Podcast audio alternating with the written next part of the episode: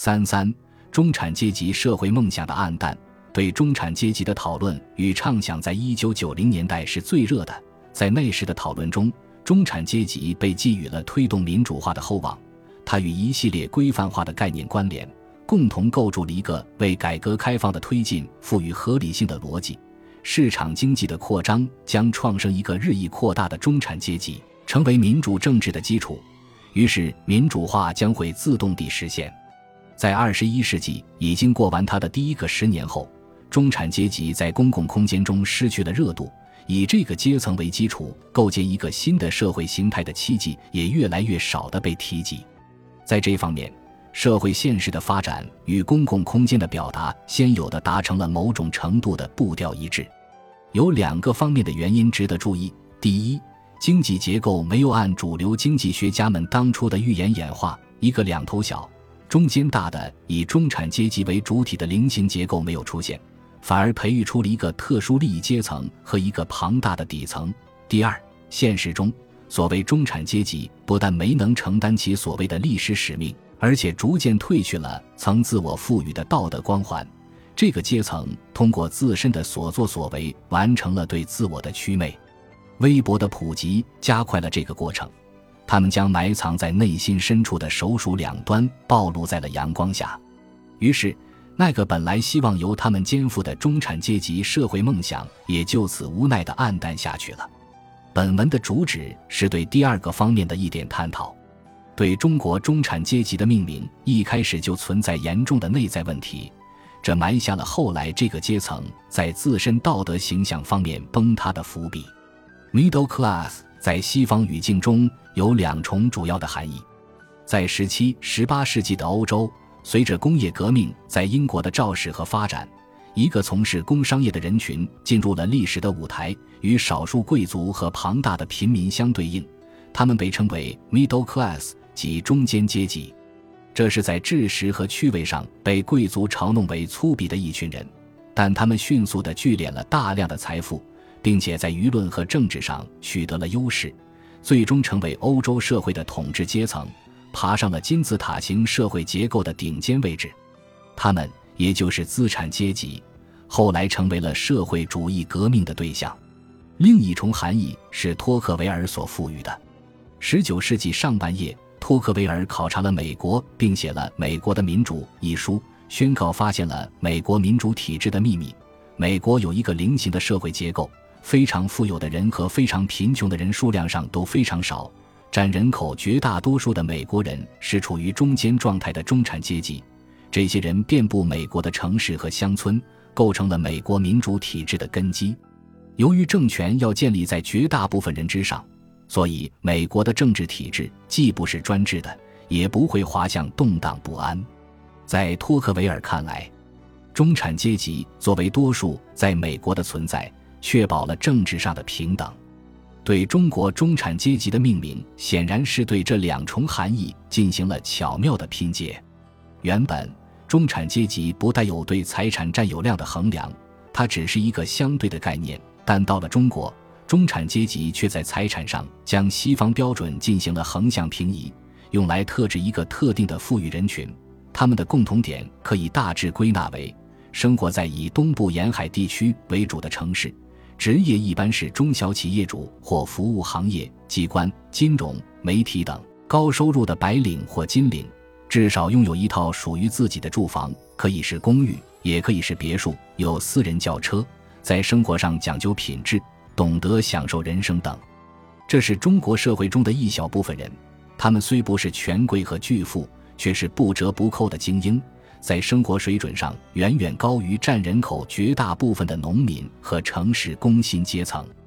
与此同时，中产阶级窃取了托克维尔式的道德色彩，将作为少数的自己装扮成民主社会的基础。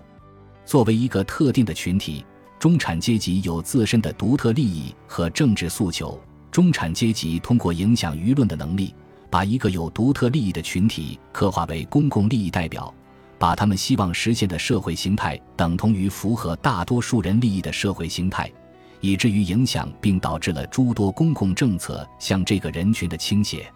媒体把他们定性为品格上温和且坚定的一群人。因为有恒产，所以有恒心；因为受过良好的教育，所以理解和尊重现代社会的规则；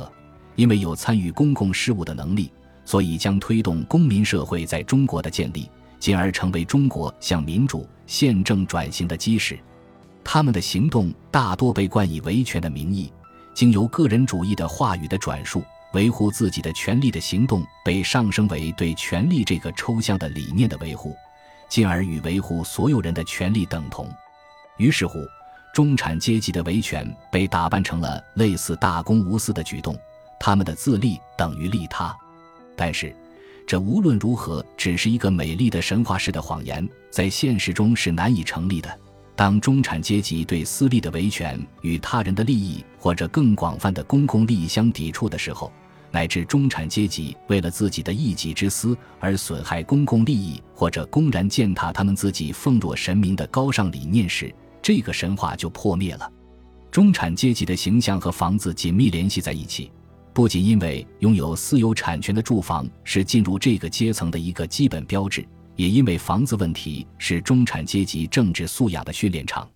买了房子的人就获得了另一种的身份——业主。为了跟开发商和城市规划部门进行博弈，很多地方的业主们组织起来为自身的权益而不懈斗争。联合起来的业主们也尝试社区自治，比如罢免原来由开发商指定的物业公司，重新聘请物业服务提供者等。有些业主的联合体尝试了创新的组织形式和治理结构，如业主代表大会、业主委员会、监事会之间的分权和制衡。这些实践一度吸引了媒体的大量关注，引发诸多讨论。业主和民主成了两个紧密联系在一起的词。有人将此类业主组织行为视为民主的演习，也有人从中看到真正的公共领域的崛起。还有评论者煽情地说：“当文人夸夸其谈民主的时候，业主已经上路。”换言之，中产阶级不仅心向民主。而且因为利益攸关，倾向于行动，成为民主规则的实践者。他们的身上仿佛闪耀着契约精神、公民意识、法治理念等多种光环。中产阶级是房地产泡沫的既得利益者，房价的飙升使购房者的财富急剧增加。如果一直持续这个走势，中产阶级将继续沉浸在名利双收的美梦之中。但在宏观调控等因素的影响下，房价的走势出现波动，中产阶级，特别是刚刚购买了第一套房子的新晋中产，马上坐不住了。所谓维权事件不时上演，也就是要求房子的出售者补偿因价格下跌而造成的账面损失。在这种维权行动中，大江南北无数个售楼处被砸烂，当然，一并被砸烂的还有他们平时在口头上所尊崇的市场规则和契约精神。很简单。当房价疯涨的时候，这个群体中没有任何一个人想过要去找开发商补交差价。与 PM 二五直接关联的环境议题，也是看清中产阶级暧昧不清的内心的契机。他们一边抱怨北京空气质量差，一边开着自己的车拥堵在北京的大街小巷，对汽车尾气排放是 PM 二五最大贡献者这一事实视而不见。他们刻意忘记了自己是政府通过政策倾斜。取缔小公共汽车，拓宽道路，消灭自行车道等，大力发展汽车消费市场的受益人。当交通和环境压力大到无法承受之时，政府调整政策，对机动车出行进行限号，对购买汽车进行摇号的时候，他们就如丧考妣，众口一词指责政府过度干预。